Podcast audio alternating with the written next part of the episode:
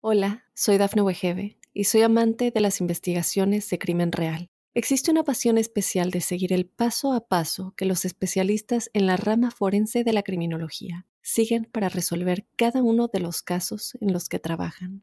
Si tú, como yo, eres una de las personas que encuentran fascinante escuchar este tipo de investigaciones, te invito a escuchar el podcast Trazos Criminales con la experta en perfilación criminal, Laura Quiñones Orquiza, en tu plataforma de audio favorita.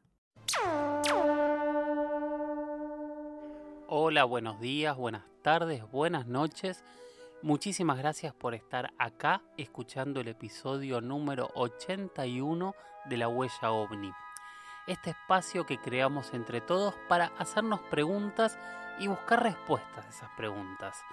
No casarnos con verdades absolutas, buscar pequeños indicios, buscar formas, buscar conocimiento de personas que sepan para que cada uno pueda tomar sus propias decisiones sobre qué. Sobre el fenómeno ovni, sobre lo que ocurre en las estrellas, preguntarnos si hay vida extraterrestre inteligente, si hay vida extraterrestre si nos visitan, si nos han visitado, si tienen que ver con la formación de nuestra civilización, si desde las estrellas hay alguien mirándonos. Tantas, tantas preguntas que no tienen respuesta y ojalá entre todos logremos construir alguna vez una verdad. Mientras tanto, hacemos eso, nos hacemos preguntas y buscamos pequeñas respuestas que eslabón, eslabón, ladrillo a ladrillo puedan ir construyendo esta cadena, este muro que nos ayude a entender qué es lo que ocurre más allá de lo que conocemos. Gracias por estar, como les decía, mi nombre es Jorge Luis Zuckdorf, a mí me encuentran en redes, en Instagram soy arroba Jorge Luis S oficial, en Twitter soy arroba Jorge Luis S 77 y como siempre ahí me mandan mensajes privados, eh, preguntas, audios, todo lo que quieran que siga formando parte de este espacio en el cual ustedes son la columna vertebral, la carne, la estructura, lo son todo. Si no, también pueden escribirme a mi mail, que es las historias de George. Las historias de George se escribe gmail.com. Bueno, la semana pasada empezamos, les sigo debiendo algo que como esta entrevista también es larga, lo voy a seguir prometiendo, que es mi opinión sobre alienígenas ancestrales. Gracias por estar acompañando los capítulos especiales sobre con los entrevistados de alienígenas. Gracias por todos los mensajes a quienes me vieron participar de la serie en History Channel. Y bueno, como les decía, perdonen, eh, la semana pasada empezamos con una entrevista muy larga y muy interesante con un militar peruano, con más que un militar, un piloto peruano, una persona con mucho conocimiento, con mucha experiencia, y que la vida lo dejó en un lugar donde fue testigo del caso más importante de Perú y uno de los casos más importantes, creo yo, del mundo, que es el caso La Joya, y también lo puso como la primera cabeza de la oficina de investigación del fenómeno ovni que tuvo el país de Perú. Así que dejamos la entrevista en la mitad y hoy tenemos la segunda parte de la entrevista con el comandante retirado Julio Chamorro. Bueno, vamos a la entrevista. ¿Por qué pensás que sobre Lima hay tantos avistamientos? ¿Cuál es tu conclusión de eso? Mira, Jorge, este, sobre Lima tenemos varias áreas que podríamos denominar más calientes. ¿ya? los fenómenos se han presentado sobre el cielo de Lima y lo ha visto todo el mundo, pero específicamente sobre puntos como por ejemplo este, eh, al sur, al sur de Lima hay, hay una zona eh, en la costa, pero a partir de ahí eh, sube hacia la cordillera y se queda por un desierto que es la zona de... La, zona se denomina Chilca, ¿ya? Está eh, a unos 50, 60 kilómetros de, Lima, ¿ya? Esa es Lima, pero también sucede aquí en, la ciudad de Lima está entre cerros. Termina en el mar, sí, pero la cordillera tiene un fenómeno raro, no hay mucho en todo el mundo, en que los cerros van hasta el mar.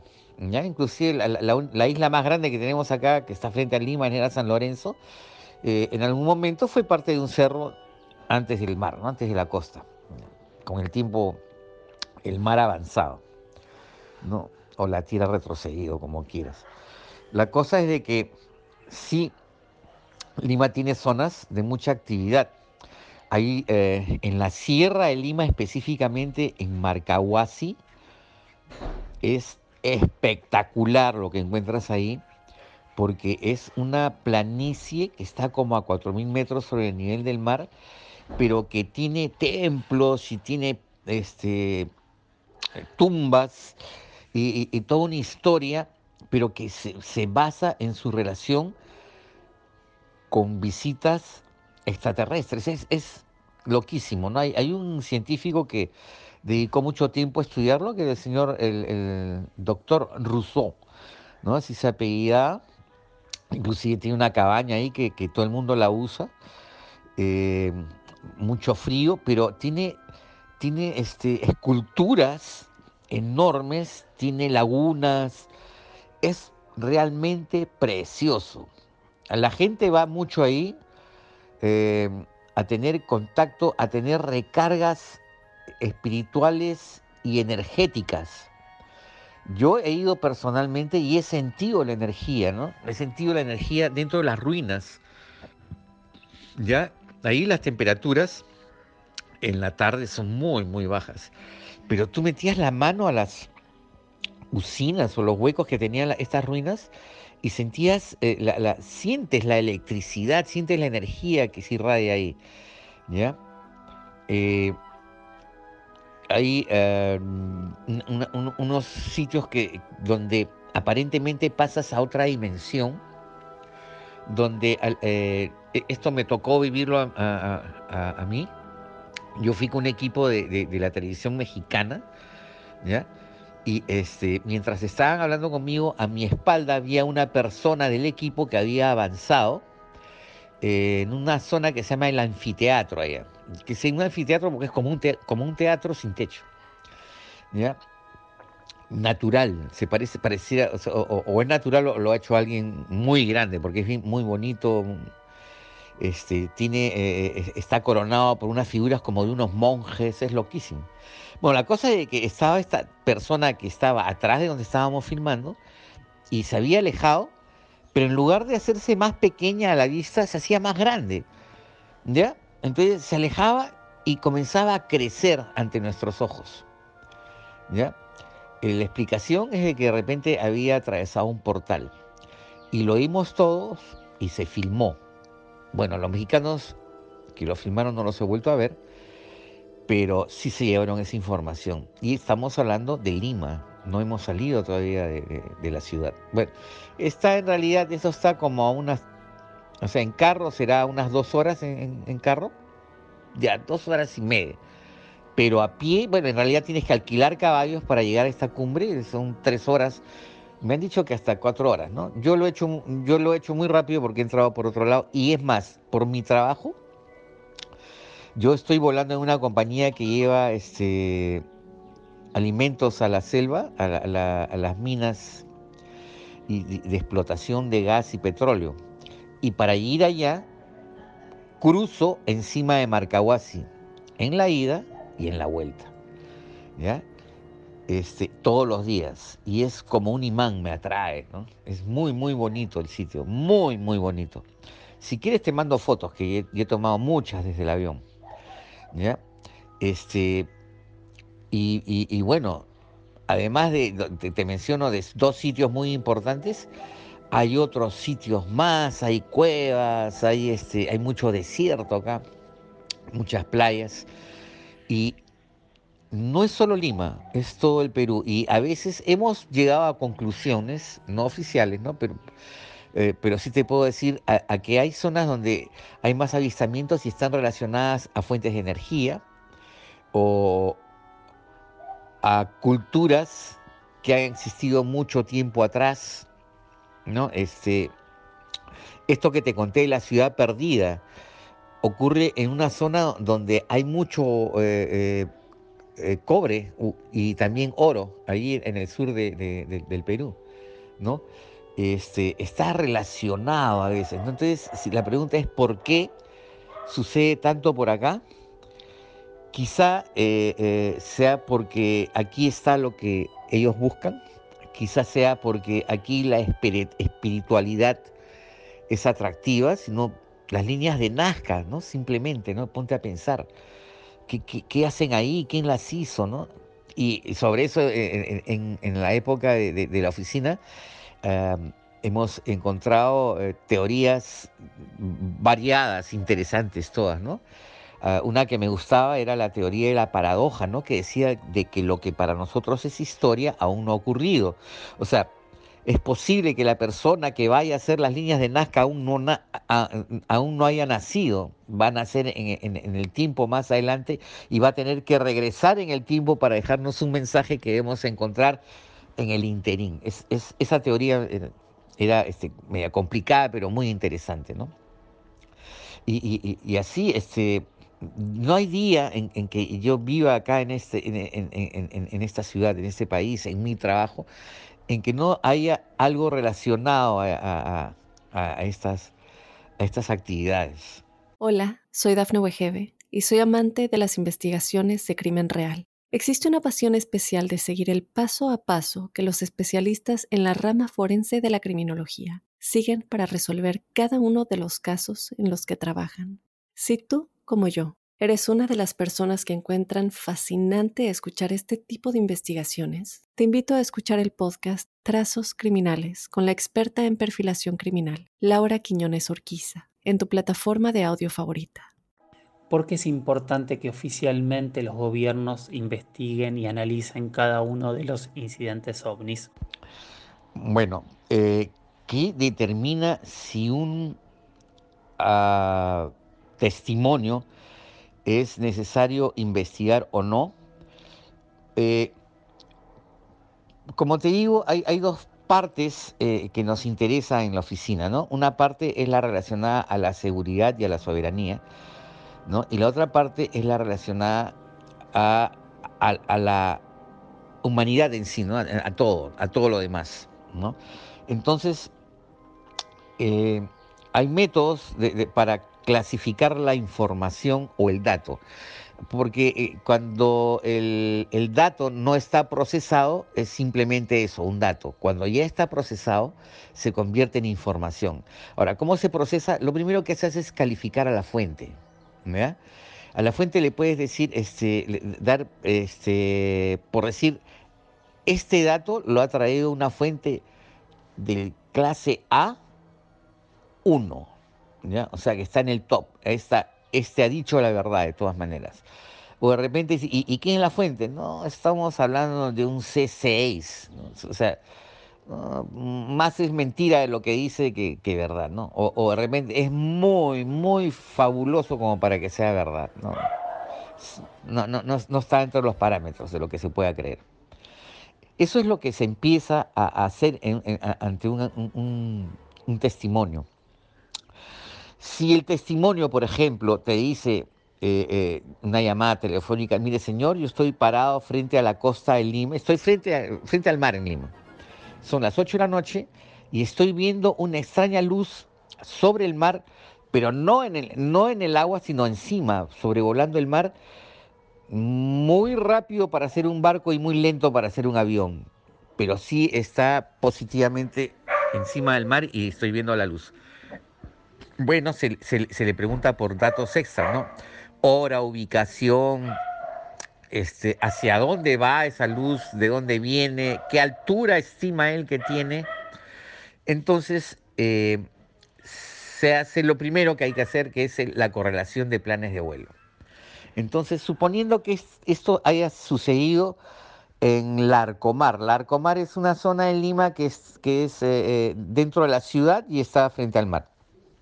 Y es un centro comercial además. Entonces ha sido Larcomar a las 8 de la noche, el 23 de octubre. Ya, 8 de la noche, o del 22, o de ayer, ayer, el 22 de octubre. Ya. Entonces vamos a ver la corrección de planes de vuelo. Vamos a, las áreas de control, que es la misma Fuerza Aérea, que, tiene el control sobre la información que le dan sobre actividades civiles y militares. Y 8 de la noche, bueno, a ver, sobre el mar, a baja altura, menos de 1500 pies, a ver, y de noche. Comienzan a averiguar y encuentran, ah, no, era un helicóptero de la Marina eh, sembrando buzos a lo largo de la costa para actividades de instrucción o práctica. Y sobrevoló la costa entre las 7 de la noche y las 10 de la noche. Entonces, ¿cuál es el resultado de la investigación? Llamo al testigo y le digo, señor, lo que usted ha visto era un helicóptero de la Marina del Perú lanzando hombres rana o buzos y que estaban haciendo ejercicios de instrucción y entrenamiento. ¿Ya? Este fenómeno se realizó precisamente frente a las costas de Miraflores. Ellos eh, operaron ahí por tres horas y este, está todo controlado. Eh, le agradecemos mucho lo que usted ha hecho, su preocupación demuestra su civismo, su interés por los demás, etcétera, etcétera. Muchas gracias. Y esta persona se queda contenta porque ha sido atendido eh, eh, ante su inquietud, pero sobre todo tranquilo porque es algo que estaba controlado, que no le iba a hacer daño ni a él ni a nadie, o que estaba totalmente bajo la, eh, la supervisión de las autoridades. Hasta ahí, muy bien, se acabó todo, se acabó el problema. Pero ¿qué hubiera sucedido si con esos datos hacíamos la correlación de planes de vuelo y resulta de que no? A esa hora no había nada volando. No puede ser, de estar equivocado ese señor, porque ahí vamos a ver el registro radar. Radar, ¿a tal hora has visto algo? No, no tengo registrado nada. Uy. Entonces, esto es digno de investigarlo también. Vamos a ver, señor, venga, y se le hacen nuevas preguntas, ahondando un poquito el perfil de la persona, a ver si se podría conseguir a un testigo más, mejor aún si tiene imágenes o testimonios. Y se va avanzando, pero ya no en la parte militar, porque el problema militar ya se acabó, ¿no es cierto? Dentro de nuestras eh, posibilidades hemos cumplido. Sin embargo, sigue presente el problema de la soberanía y la seguridad, ¿no? Entonces tenemos que seguir investigando y ya estos científicos que llama, llamamos eh, este, hacían procesos de investigación yendo a, archivos y encontrando cosas parecidas, ¿no? Eh, todo un proceso, ¿no? Pero en base al primer dato nada más, ¿no? Este, y, se iba ahondando y por ahí, aparecía otra persona que también lo vio, y etcétera. Un caso famoso de eso fue un, había un congresista que tenía a su vez un programa de radio eh, relacionado a la seguridad ciudadana, o sea, la, lucha contra la delincuencia. Y él estaba filmando en, un, en un penthouse de Miraflores, a plena luz del día, mediodía, en, verano y vieron, o sea, lo estaban grabando y de repente todos los camarógrafos, eh, los que estaban grabando, le dejaron de prestar atención y, fueron a ver a por qué algo pasaba. Bueno, eso que estaba pasando en ese momento eh, fue fotografiado, filmado, y no solamente por estos camarógrafos profesionales, sino debido a la facilidad con que ahora hay medios disponibles como son el celular, qué sé yo, bueno, las cámaras de seguridad de las eh, de los edificios y casas, ¿no? Entonces, este, se registró. Se registró y se inició el proceso, como el congresista hace la denuncia oficial a la, a la oficina. Él manda a alguien con la información y pide que le expliquen qué es.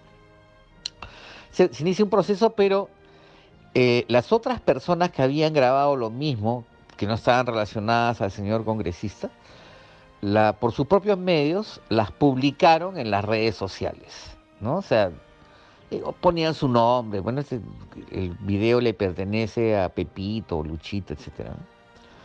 Eh, mostrando lo mismo.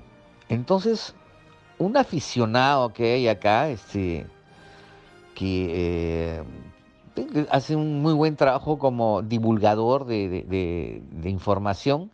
Eh, tenía su programa de radio en esa época, o radio y televisión, creo. Eh, se mandó con la noticia, ¿ya? la puso en la televisión. ¿Y saben lo que dijo? Que esa era una nave extraterrestre, así con toda la seguridad del mundo, ¿ah? que medía casi una milla, o sea, 1700 metros de largo más o menos, y que estaba a, eh, no sé, 40 millas de la costa, pero eso se le veía muy chica. Y se trajo a otros expertos, ya a un señor de la torre de control del, internacional, no sé a qué otras personas más. ¿ya? Y dale con que eso era una nave extraterrestre de grandes dimensiones posicionada en la costa del Perú. Para esto, efectivamente, el video muestra algo muy extraño, muy raro, eh, eh, eh, estático. No se movía, pero estaba volando. Bueno, entonces comenzó este hombre a, dar esa información y ya este, nos estaban invadiendo por el Callao. Mientras tanto, la Fuerza Aérea siguió con su investigación ¿no? Mm, mm, ya por otros medios, y encontró que aquí, y seguramente en todas partes lo hay, hay gente que es aficionada a volar cometa.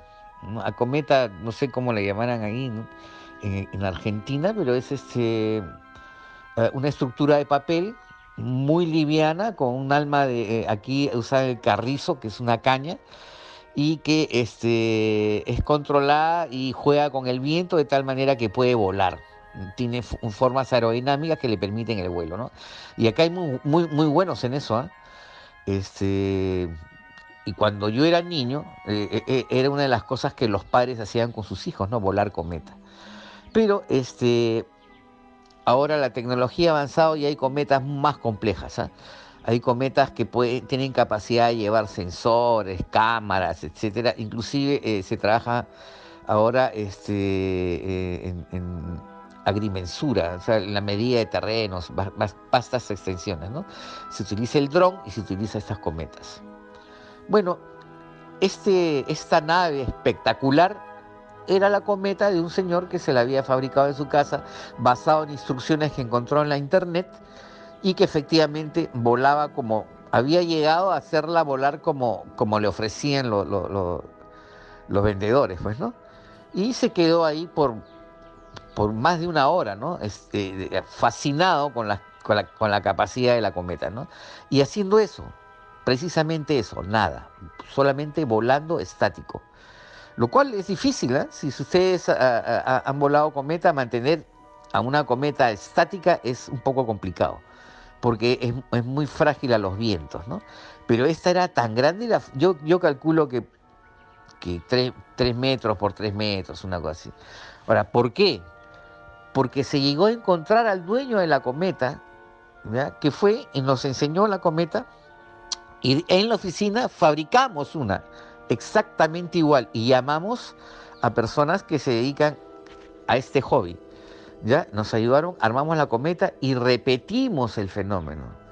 Por lo tanto, ya al ser repetible, ya no se convierte en un misterio. Pues, y se demostró a que este, el extraño avistamiento al mediodía hecho por el congresista, con bastantes testigos aparte de él y su equipo. No era una nave espectacular, sino un cometa de 3 metros por 3 metros. ¿Mm? E, eso es algo que se, investigó acá y que este, lo puedes encontrar en internet. Se, usó bastantes medios, se, puso drones, hay personas este, vi que hicieron un muy buen trabajo en la oficina, un muy buen trabajo y repitieron el, el, hecho, ¿no? Lamentablemente, eh, lamentablemente, esta persona, este aficionado que tiene su programa de radio televisión, bueno, se había equivocado, pues, ¿no? Seguramente con muy buena intención, ¿no? Pero era mentira lo que estaba diciendo. ¿No? Entonces, este, ese tipo de cosas que, que, han sucedido en la oficina. ¿no? Hola, soy Dafne Wegebe y soy amante de las investigaciones de crimen real. Existe una pasión especial de seguir el paso a paso que los especialistas en la rama forense de la criminología siguen para resolver cada uno de los casos en los que trabajan. Si tú, como yo, eres una de las personas que encuentran fascinante escuchar este tipo de investigaciones, te invito a escuchar el podcast Trazos Criminales con la experta en perfilación criminal, Laura Quiñones Orquiza, en tu plataforma de audio favorita. ¿Cuál es el criterio para que una oficina oficial tome un caso en particular, un incidente en particular y decida investigarlo? ¿Qué pienso que son los ovnis? Eh, hay eh, técnicamente tres opciones de qué cosas son los ovnis. El ovni básicamente es un objeto volador no identificado, pero nos preocupa eh, saber qué es, para no llamarlo no identificado. Entonces, con un profesor en la Escuela Superior de Guerra Aérea, eh, un profesor de filosofía, llegamos a la conclusión de que había tres opciones. La opción uno era que era tecnología local, no compartida, utilizada por un tercero para sacar provecho de nuestras posibilidades junto con información a su favor y en contra nuestra. Eh, opción 2. Es tecnología local, pero adquirida desde otra fuente no, no, no, no terrestre, ¿ya? Por algún medio que ha permitido desarrollar un equipo que no es compartido pero que es usado en contra de nosotros y a favor de su dueño. ¿No? Y la tercera opción es que simplemente no es una nave local, no está operada por nadie eh, de nuestra patria o nuestro planeta, de nuestra casa, que es la Tierra, y que es extraterrestre, de la cual no sabemos ni sus intenciones ni su origen ni su tiempo, ni nada, ¿no? Es por eso que se convierte en interesante investigar. Y estamos llegando a un momento de la investigación en que ya no es importante eh, eh, el, hecho en sí, porque el, hecho es demostrable, tiene historicidad, etcétera, sino ya tenemos que ir un poco más lejos, a ver, de preocuparnos de que qué hacen acá, qué quieren y especialmente si son amigables o no, si tenemos que tener cuidado o tenemos que recibirlos con los vasos abiertos. ¿No? A lo largo de la historia, las culturas que han conquistado a otra han sido ganadoras, mientras que la cultura conquistada ha sido perdedora. Si no, pregunten a los incas. Habría que pensar en eso. Habría que pensar en protocolos para afrontar el cercano, porque estoy seguro que es muy cercano, eh, momento del contacto, que va a ser en cualquier momento. Ah, lamentablemente en cualquier momento mi ventana es ancha, pero no te puedo decir que este año o, en los próximos cinco, o podría ser esta misma noche, o podría ser que ya sucedió. Pero el contacto es una realidad y tenemos que estar listos a afrontarlo. Eh, en varias formas, ¿no? Porque la información que ellos traigan puede cambiar la que nosotros manejamos con respecto a nosotros mismos, ¿no? Entonces tenemos que estar listos a comprenderlo, listos a manejarlo, entonces, eh, eh, eh, eso es lo que la, razón de la preocupación y, la, razón de que tengamos que pensar en quién son, ¿no? Si, si fuéramos tan egoístas de pensar que somos los únicos que habitamos el vasto universo, creo que estaríamos mal. ¿no? Hay que tener un poco de, sentido común para, para ver que esto es tan grande que no podemos ser los únicos. ¿no? ni tampoco que seamos a los que mejor le ha ido o al, que peor, ¿no? Debe haber más adelantados, debe haber mejores que nosotros y realmente hay atrás de nosotros también, ¿no? No sé, puede ser cualquier cosa y eso es agradable de pensar y eso motiva a cualquiera a preocuparse por este tema. ¿Qué pensás vos que son los ovnis? Para mí, Jorge, eh, eh, ha sido un honor y un honor que, además está lleno de placer el, poder compartir y conversar.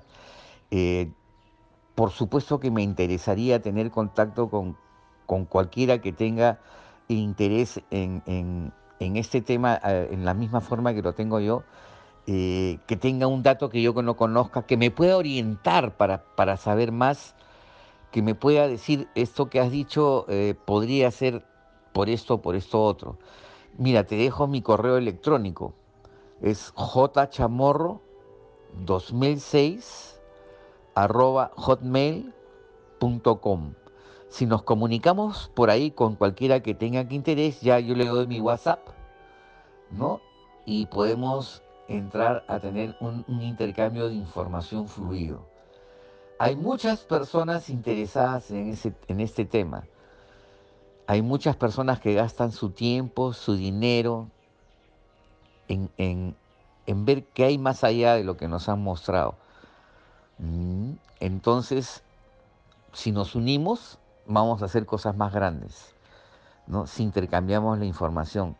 De repente es hora de establecer protocolos que nos preparen al contacto. Yo te agradezco infinitamente la oportunidad que me has dado. Deseo que estés bien, deseo que Argentina esté bien, que salgamos pronto de esta, de esta eh, eh, cosa increíble que es esta pandemia, ¿no? Y, pero que salgamos con vida para poder seguir investigando sobre nuestra propia vida, que tiene a veces fuentes que no nos esperamos y que no están acá. Gracias a ti de verdad. Muchísimas gracias por haber llegado hasta aquí, espero que hayan disfrutado de la entrevista. Como siempre les digo, sigan mirando al cielo, sigan haciéndose las preguntas correctas, sigan capacitándose para tratar de entender cuáles podrían ser las respuestas a esas preguntas que muchas veces parecen imposibles y que las grandes afirmaciones que intentan cubrirlas, por lo menos desde mi punto de vista, siempre se quedan cortas. Gracias por, estar, gracias por seguir el podcast. Si están escuchando por Spotify, pongan seguir, así les avisa cada vez que sale un nuevo episodio. Si están en cualquier otro reproductor de podcast, exactamente lo mismo. Y lo mismo si están escuchando desde YouTube. Gracias y nos escuchamos en el próximo episodio. Chau, chau.